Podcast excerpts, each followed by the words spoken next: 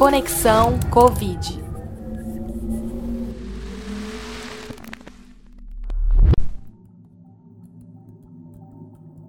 Olá! Entre as vacinas que existem no Brasil, disponíveis para imunização da população contra a Covid-19, está a Coronavac. A professora Patrícia Bonfim vai falar um pouco de todas as vacinas que existem disponíveis por aqui. Mas vamos começar com a Coronavac? Fala aí, professora. Bom, no Brasil, até o momento, né, junho de 2021, nós temos disponível para a população, já sendo aplicada na população, três vacinas. Uma delas é a vacina Coronavac, que é produzida pelo laboratório Sinovac e envasada aqui no laboratório Butantan. Outra vacina é a vacina AstraZeneca, e com parceria aqui da Fiocruz no Brasil.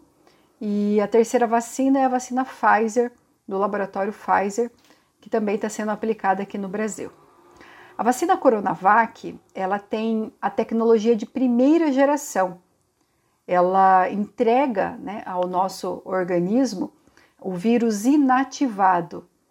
É, eu falei já né, para vocês a respeito dessa, dessa tecnologia do vírus inativado, e, e, a gente já pode entender então que a vacina Coronavac ela é uma vacina que é capaz de produzir uma resposta imunológica com né, diferentes alvos do vírus, porque a vacina entrega o vírus inteiro para o reconhecimento do organismo.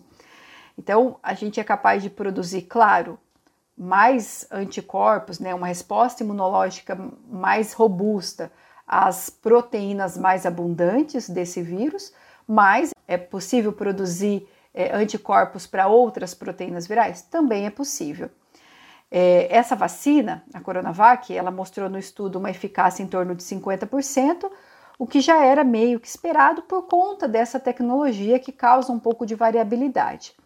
Mas além disso, né, não é só por isso que a eficácia é em torno de 50%, também nós temos que a população estudada foi uma população altamente é, exposta ao vírus, foram profissionais da saúde, enfim, juntando vários pontos, a gente né, pode justificar de certa forma uma eficácia é, em torno de 50%, que na verdade é uma eficácia parecida com a vacina da gripe que nós temos hoje.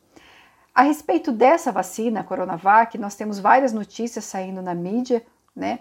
Umas mais esperançosas, como é, aquele projeto que aconteceu em Serrana, São Paulo, que teve uma queda drástica no número de pacientes com Covid, porque foi vacinada praticamente toda a população.